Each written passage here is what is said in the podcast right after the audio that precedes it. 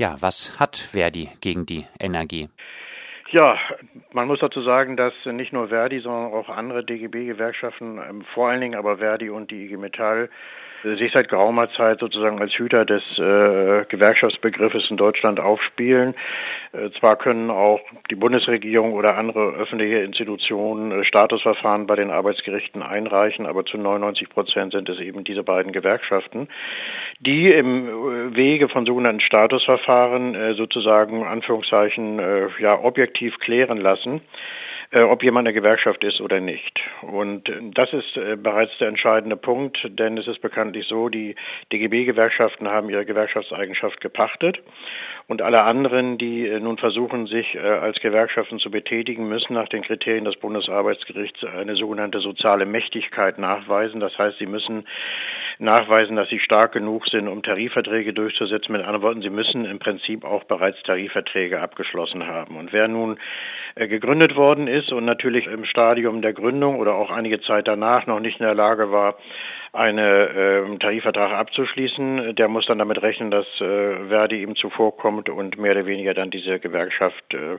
vernichtet. Das kommt praktisch einem Gewerkschaftsverbot gleich, was da äh, Verdi in diesen Fällen macht. Und das Absurde daran ist, das kann man nicht oft genug betonen, dass zur gleichen Zeit die größte Dienstleistungsgewerkschaft der Welt, so nennt sich ja Verdi, selber nicht in der Lage ist, in bestimmten Bereichen Tarifverträge durchzusetzen. Siehe Amazon, drei Jahre lang dauert bereits der Arbeitskampf Wahlkampf. Und im Bereich der Versicherung hat Verdi jetzt zugegeben, einen völlig inakzeptablen Tarifvertrag äh, vor einigen Jahren, der auch zur Gründung der NRG geführt hat, abgeschlossen zu haben, weil man nicht genügend Mitglieder organisiert habe. Das heißt also, wenn, um Ihre Frage zu beantworten, warum macht Verdi das? Verdi macht das, um Konkurrenz loszuwerden. Verdi macht das, weil die selber in bestimmten Bereichen nicht stark genug ist. Verdi macht es nicht gegen Gewerkschaften, die von vornherein aus ihrer Sicht bedeutungslos sind, aber aber in dem Moment, wo solche jungen Gewerkschaften kurz davor sind, Bedeutung zu erlangen, da wird zugeschlagen und das ist genau der Fall bei der NRG. Sie haben jetzt schon den Tarifabschluss von Verdi in der versicherten Branche kritisiert. Was gibt es dort zu kritisieren? Ja, der Grund für die Gründung äh, der NRG, man muss, kann ja nicht immer oft genug betonen, dass die NRG aus ehemaligen Verdi-Mitgliedern besteht. Bei Verdi wird ja ständig immer mit dieser Polemik gearbeitet, das richte sich nur gegen gelbe Gewerkschaften, gegen Gewerkschaften, die sozusagen von Unternehmern abhängig seien. Äh, der Hintergrund ist, dass man da teilweise dann eben auch argumentiert mit Gewerkschaften, die dem christlichen Gewerkschaftsbund angehören. Das zählt hier alles nicht. Es sind alles ehemalige Verdi-Mitglieder, die damals im Jahre 2010, Ende 2010, Anfang 2011 die Gewerkschaft gegründet haben, weil sie mit der Einführung von Niedriglohngruppen, man muss sich das vorstellen, das ging so ungefähr um die 8,50 Euro äh, im Bereich der Versicherung, einen Tarifvertrag abgeschlossen haben. Erstmals Einführung, wie gesagt, von solchen Niedriglohngruppen und das eben mit der Begründung, man habe nicht genügend Mitglieder. Es ist so, dass auch in den Betriebsräten, in den großen Konzernen, Ergo-Konzernen beispielsweise, eben diese junge Gewerkschaft inzwischen wesentlich mehr präsent ist, sogar auch in den Aufsichtsräten als Verdi. Und da man äh, keine Basisarbeit mehr vor Ort macht und auch nicht leisten kann, geht man eben den Umweg über die Rechtsabteilung, leitet ein Statusverfahren ein und die Arbeitsgerichte, wenn sie eben diesem Schema des Bundesarbeitsgerichts folgen, interessieren sich eigentlich gar nicht für die verfassungsrechtliche Dimension dieser Problematik. Das ist also sozusagen eigentlich schon alles eingeschliffen. Soziale Mächtigkeit, ja oder nein, Punkt aus, fertig, Diagnose, keine Gewerkschaft. Das läuft alles darauf hinaus, dass wir in Deutschland keine Gewerkschaftsgründungsfreiheit mehr haben. Und einige Richter denken darüber überhaupt nicht nach. Und äh, Verdi benutzt eben halt diese verfassungswidrige äh, Rechtspraxis äh, für eigene organisatorische Zwecke. Und deswegen ist jetzt das Bundesverfassungsgericht angerufen worden. Das muss nun endlich mal diese Frage eine Erklärung zuführen. Es geht nicht an, dass wir uns über andere Länder aufregen, beispielsweise China oder Weißrussland, und sagen, da gibt es keine Gewerkschaftsgründungsfreiheit, da gibt es nur ein Gewerkschaftsmonopol.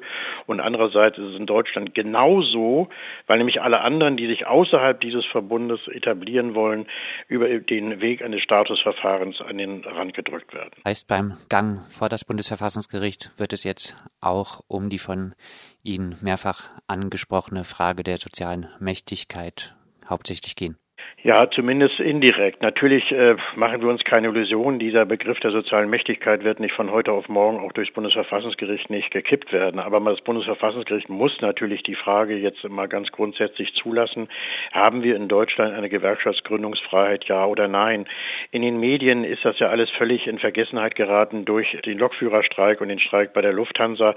Dort gibt es zwar kleinere Gewerkschaften, aber die haben deswegen inzwischen keine Probleme mehr, weil sie natürlich durch massive Arbeits Arbeitskämpfe in ihren Bereichen ihre Mächtigkeit unter Beweis gestellt haben. Aber was passiert denn in einem Bereich wie der Versicherungswirtschaft, wo der Organisationsgrad vielleicht gerade mal bei sechs bis sieben Prozent liegt und eben selbst diese größte Dienstleistungsgewerkschaft der Welt äh, keine vernünftigen Tarifverträge durchsetzen kann, dann erwartet man in 0, nix äh, ebenso schnell auch wie bei der GDL, dass eben so eine neue Gewerkschaft eben äh, von heute auf morgen Tarifverträge durchsetzt. Das geht einfach nicht. Das ist auch empirisch völliger Unfug.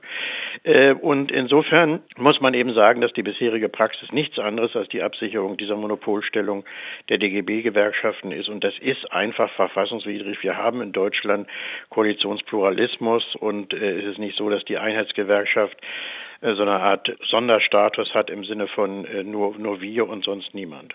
Heißt, Sie gehen davon aus, dass das Bundesverfassungsgericht pro Energie entscheiden wird? Das Bundesverfassungsgericht wird hoffentlich pro Energie entscheiden. Wir ähm, können uns natürlich nicht da hundertprozentig sicher sein. Über Jahrzehnte hinweg haben sich mehr oder weniger Bundesarbeitsgericht und Bundesverfassungsgericht immer wieder abgestimmt. Es gab einmal eine große Zäsur in den 60er Jahren, wo das Bundesverfassungsgericht gesagt hat, die äh, sogenannte Arbeitskampfbereitschaft ist nicht Voraussetzung für die Gewerkschaftseigenschaft, also anders als das BRG. Äh, da ist es so, die Energie ist äh, zum Arbeitskampf bereit. Das Kuriose ist ja, das muss man da immer noch hinzusagen auch, dass eben diese Statusverfahren seitens von Verdi auch Begleitmusik gehabt haben. Das heißt, man hat dann eben den Beschäftigten gegenüber gesagt, Mensch, beteiligt euch bloß nicht an Warnstreiks, das ist gar keine Gewerkschaft, da werdet ihr vom Arbeitgeber gekündigt. Oder aber Verdi hat zum Beispiel äh, eine Domain, die auf den Namen der NRG lautete, auf sich einfach umleiten lassen. Also ein absolut rechtswidriger, wenn nicht sogar krimineller Vorgang mit allen möglichen ähm, Haken und Ösen und Methoden, mit Drohungen gegenüber dem sozialen Gegenspieler, Arbeitgeber, aber auch gegenüber den eigenen Mitgliedern, zum Beispiel so, solchen Leuten, die übergetreten sind zur NRG, versucht man eben dann halt dieser jungen Gewerkschaft das Wasser abzugraben. Alles Dinge, die im Grunde genommen auch von der Rechtsprechung berücksichtigt werden müssen, aber man muss eben einfach sagen, Verdi hat eben halt einen ganz besonderen Status auch in der Arbeitsgerichtsbarkeit bisher und das muss aufhören. Das ist eine Gewerkschaft wie jede andere und die haben kein Monopol und die sind auch nicht gottgleich. Die neue Assekuranzgewerkschaft, kurz NRG, ist, wie gesagt, eine Gewerkschaft für Versicherungsangestellte. Jetzt mal ehrlich, warum sollte man sich für Leute einsetzen, die mit Zukunftsängsten von anderen ihr Geld verdienen und die, wie die NRG, für eine Beibehaltung von Privatkassen, also der Zwei-Klassen-Medizin ist?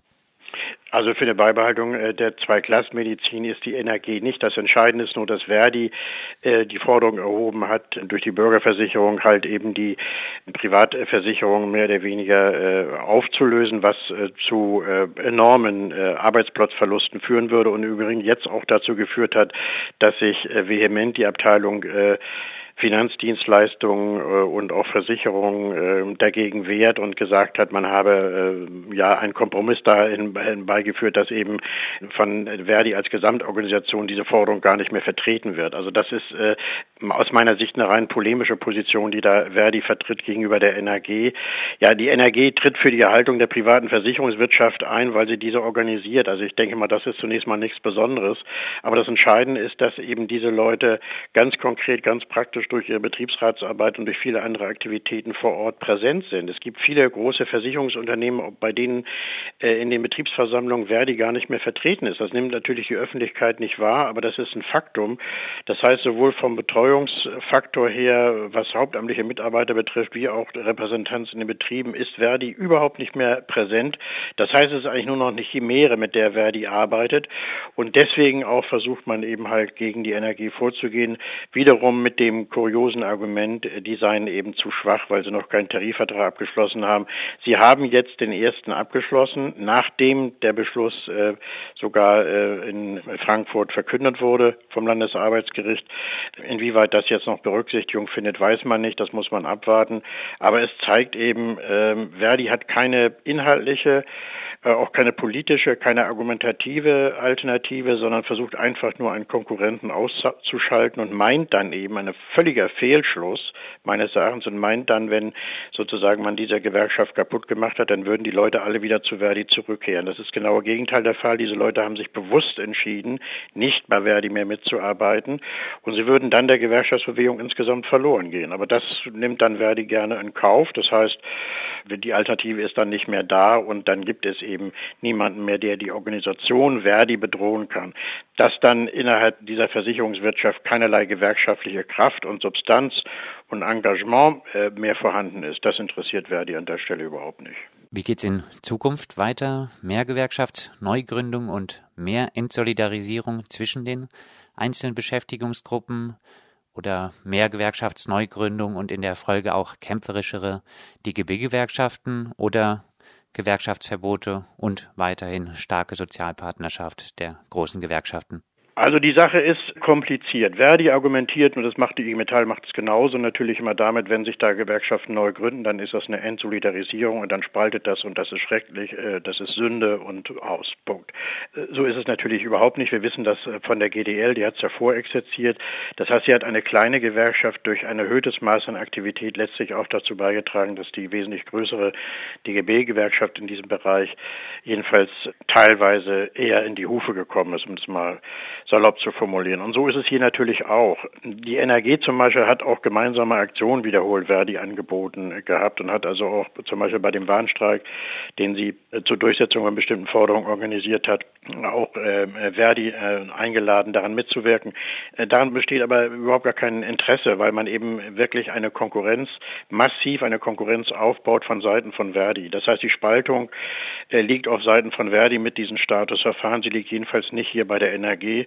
Es gibt natürlich auch Gewerkschaften, die möglicherweise gar kein Interesse an einer Zusammenarbeit haben. Wenn es dann wirklich äh, unternehmensnahe Gewerkschaften sind oder sogenannte wirtschaftsfriedliche Gewerkschaften oder auch äh, beispielsweise diese Gewerkschaft CGZP, die äh, für die Teilzeitarbeit oder für die Leiharbeit bei den, beim christlichen Gewerkschaftsbund. Aber damit hat diese Organisation nichts zu tun und es ist eben auch völlig unfair, diese Organisation mit solchen Gewerkschaften einen Topf zu werfen. Die NRG hat wie andere andere aktive Gewerkschaften auch ein Interesse daran, die Interessenvertretung aktiv voranzutreiben und auch äh, solidarisch mit anderen Gewerkschaften, auch mit Verdi zusammenzuarbeiten. Aber das ist das, was die Großgewerkschaften des DGB nicht wollen. Soweit Rolf Gefgen, Arbeitswirtschaftsrechtler und Autor aus Hamburg zum Versuch von Verdi Gewerkschaft Neugründung in dem Fall der Energie zu verhindern.